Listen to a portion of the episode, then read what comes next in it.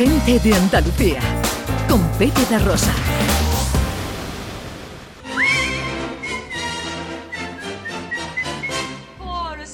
Bueno, Sandra se está repartiendo el micrófono y a Roy. ¿no? Sí, sí, sí, tengo que estar a los dos lados. Nos vamos a turnar aquí el Or- Ordóñez y yo para atender al pequeño invitado que tenemos aquí en el programa. pero si tiene ahí a, a- a Manu, que no es un padre ya, es dueño de una guardería, La- está experimentado ahí. La verdad que está ahí como de maravilla. Está ahí, hay tres personas pendientes de él y está comiendo gusanitos. Yo creo que no me echa de menos ni y nada. mamá ¿sabes? Chamorro, que también está por ahí, está ahí todo bien, todo bien, todo bien. De maravilla. Bueno, bueno, pues, pues nada, eh, ahora nos vemos por ahí. Eh, con José Luis Ordóñez, Mundo del Cine, enseguida los estrenos. Antes, un repaso a la actualidad del cine, Ana.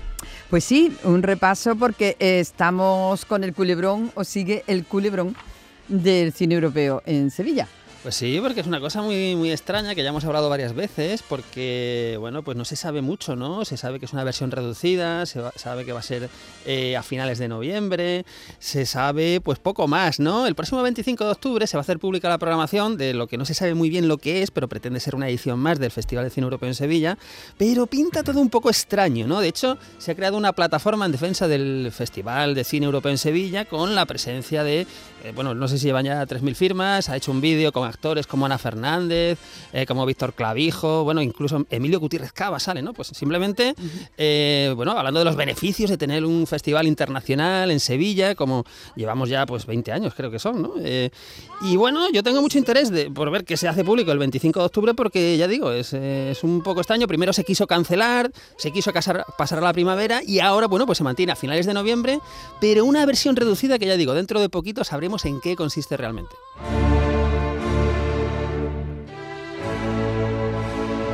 Buenas noticias, ¿no? Es Buenísimas noticia, noticias me encanta ahora. Porque, a ver, en todas las ciudades, eh, bueno, en todas, ojalá en todas, pero algunas ciudades todavía conservan grandes cines únicos. Pues en, en- en, por ejemplo, en, en Granada está el Madrigal, que ahí resiste, pero en Sevilla no, no teníamos ninguno, porque el Cervantes cerró hace un tiempo y nos hemos quedado con- sin la única sala específica de cine, que además es un cine con mucha historia en la ciudad. Pues el cine Cervantes reabre. Esto es Qué bueno. Qué para bueno. celebrarlo. Eh, reabre. Mira la eh, cara de Manu, mira la cara de Manu, qué reabre contento. y además con una programación eh, especial, ¿no? Porque eh, no solamente es que reabra con, con películas de estreno, sino que, por ejemplo, el viernes 27 de octubre se estrena la película Mama Cruz con Kitty Mamber y, bueno, pues va a ser con la presencia del equipo de la película, pero es que el lunes 29 de octubre se preestrena la nueva película de Isabel Coixet que se basa en la novela de la sevillana Sara Mesa, ¿no? Que es la película Un amor.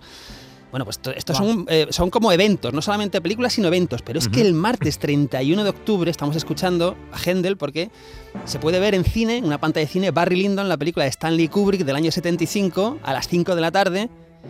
Y como es el día de Halloween, 31 de octubre, a las 9 de la noche se podrá ver El Exorcista. Oh, wow. en una pantalla de cine el día 31 de octubre. Esto no tiene precio. O sea, esto. En, en- además, ya digo, en la única sala de cine que, que queda en Sevilla, que reabre ahora por suerte el Cine Cervantes. Y, y bueno, yo espero, creo que esta es una buena idea lo que plantea, es decir, estrenos, eh, preestrenos y recuperar clásicos, porque esto hace que el cine sea, además de un espectáculo, un evento único, ¿no? Pues como ejemplo, por ejemplo, ver El Exorcista en Halloween o, o recuperar una película de Kubrick, ¿no? Eh, Yo creo que esto es, es maravilloso y yo desde luego no me lo Pues, pienso perder. Ojalá le falla muy bien a los majarones que se han metido en este eh, en esta aventura eh, que une un poco de, de poesía, de, de- de sueño y de afición por y el de cine. romanticismo. Es que es muy como bonito, es muy ¿eh? bonito tener un cine como el Cervantes que lleva cuántos años, desde los 50 yo creo, ¿no? Como cine. Pff, eso es una maravilla. Más cosas. Libros, libros de cine. Pues a ver, eh, aquí hablamos de vez en cuando de libros de cine y entonces se publica ahora, ojo, un libro de cine que se llama Río Rojo, el libro del 75 aniversario.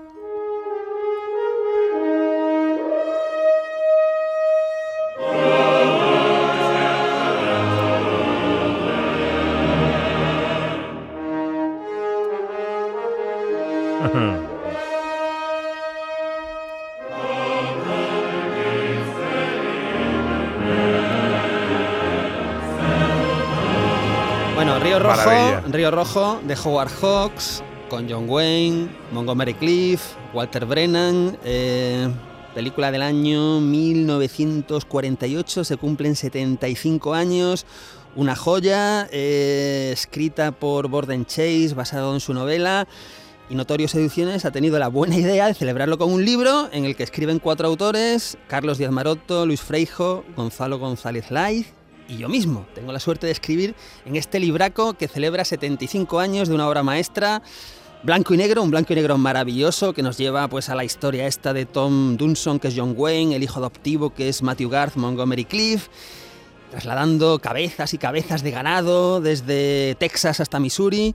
En fin, esto es una joya del cine que, que, se puede disfrutar. Yo siempre recomiendo ver esta película, pero es que ahora además podemos recrearnos en ella leyendo en este libro. Y como curiosidad, hemos escuchado la música de Río Rojo, de Dimitri Tiomkin, y eh, bueno, hay que decir que Howard Hawks, que dirigió Río Rojo, después, años después, dirigió Río Bravo y se le ocurrió utilizar la misma música con una letra para Dean Martin.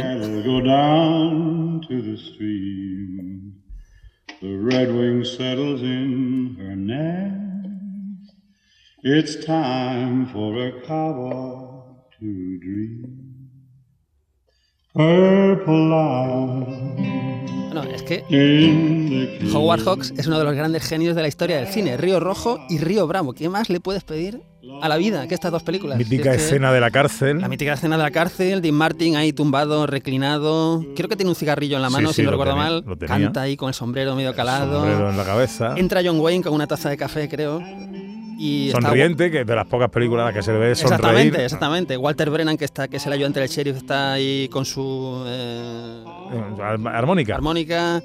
Está con la guitarra eh, Ricky Nelson, ¿no? Eh, bueno, pues una, una, joya, una maravilla. ¿Ricky Nelson o Montgomery, o Montgomery Cliff? Eh, Ricky Nelson en Río Bravo, Montgomery Cliff en Río, Rojo, en Río Rojo, sí, sí, sí. Entonces, bueno, es una dos obras maestras imperecederas.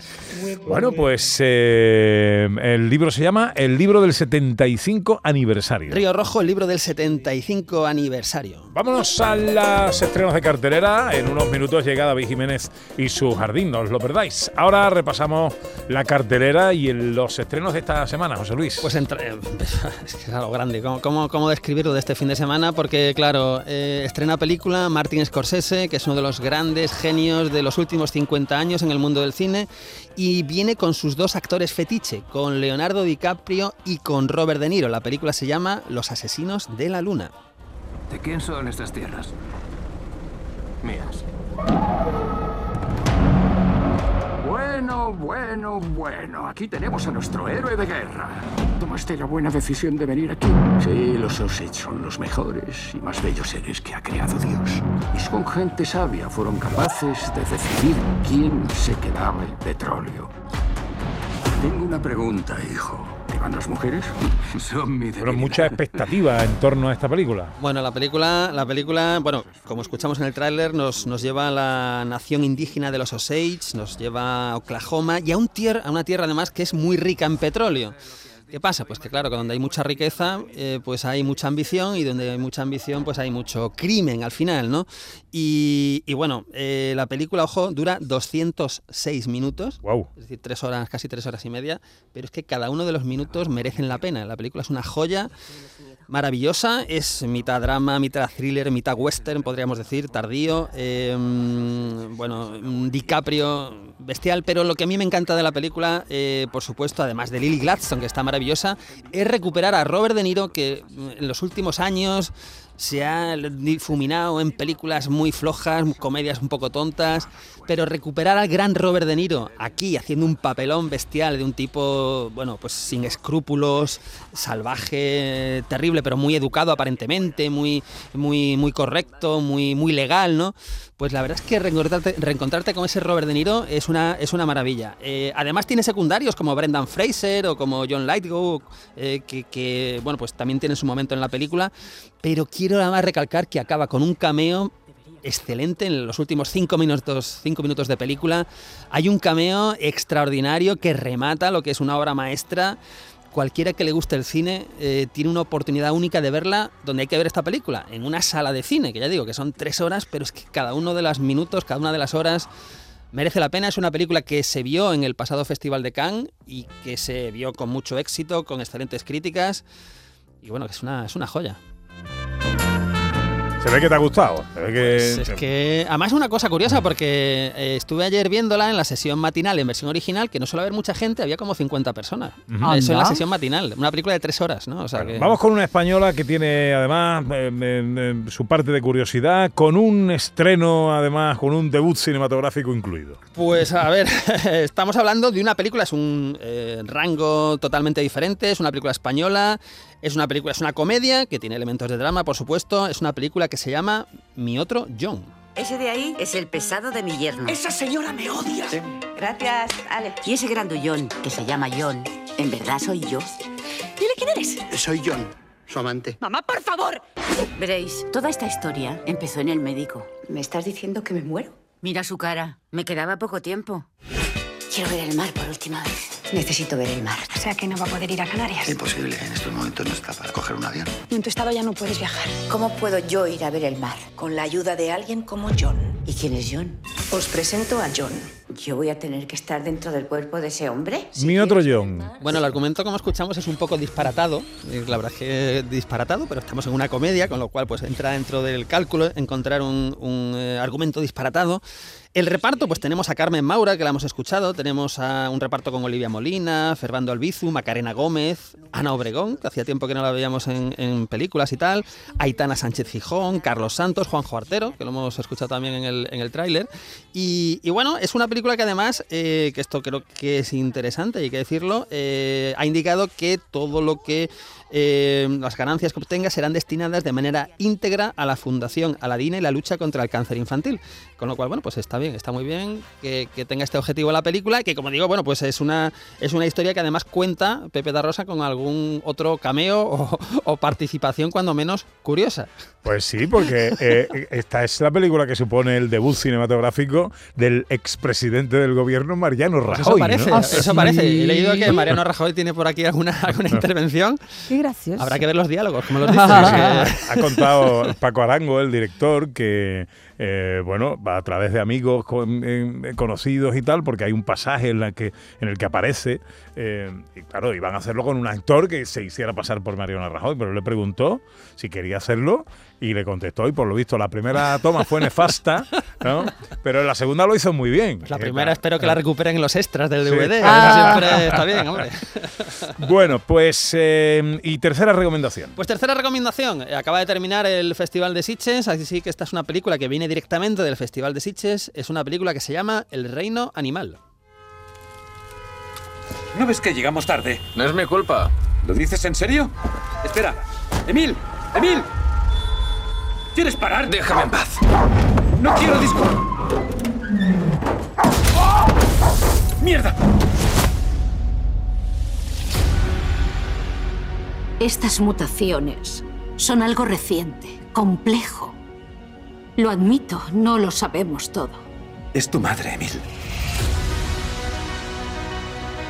Papá, ¿qué pensaste cuando mamá empezó a cambiar? Confía en mí, la encontraremos. Bueno, como, hemos, como escuchamos en el tráiler, eh, esta es una mezcla, es una película francesa que mezcla ciencia ficción, mezcla drama. Tenemos un mundo donde hay una serie de mutaciones que transforman gradualmente a algunos seres humanos en animales. Y aquí eh, el protagonista tiene que hacer todo lo posible por salvar a su esposa que está afectada por esta misteriosa enfermedad. Esta es de esas películas que mezclan muy bien ciencia ficción con drama y con temas sociales, ¿no? Porque mm, digamos que eh, la ciencia ficción no es lo más importante de la película, sino de lo que quiere hablar. El protagonista es Romain Duris, que es un actor francés que hemos visto en muchos sitios recientemente, en la nueva versión de Los Tres Mosqueteros que hacía de, de, de Aramis, ¿no? Y El Reino Animal, además, es una película que no solo se vio en Sitges, sino que antes se pudo ver en el Festival de Cannes. O sea que es una película de festivales que además tiene una temática muy, muy atractiva. En la tele que ponemos, Pues tenemos un western que yo no conocía, eh, y, pero que me parece muy interesante por el reparto que tiene. Es un western americano del año 1973, es decir, un poco ya más tardío. Se llama Kid Blue y está protagonizado, ojo, por Dennis Hopper, eh, Warren Oates, Peter Boyle y Ben Johnson. Ben Johnson, no el corredor canadiense, ¿verdad? Sino el Mm. actor clásico de las películas de, de John Ford. ¿Qué tenemos aquí? Tenemos a un pistolero que trata de enderezar su vida, pero empieza a tener problemas cuando es seducido por la esposa de su amigo. Esto siempre es un problema entre amigos. Entonces, bueno, es una película que ya digo, con Dennis Hopper, el Dennis Hopper además del año 73, creo que es muy interesante hoy, a las tres y media en Canal Sur Televisión. Gente de Andalucía, con Pepe Rosa.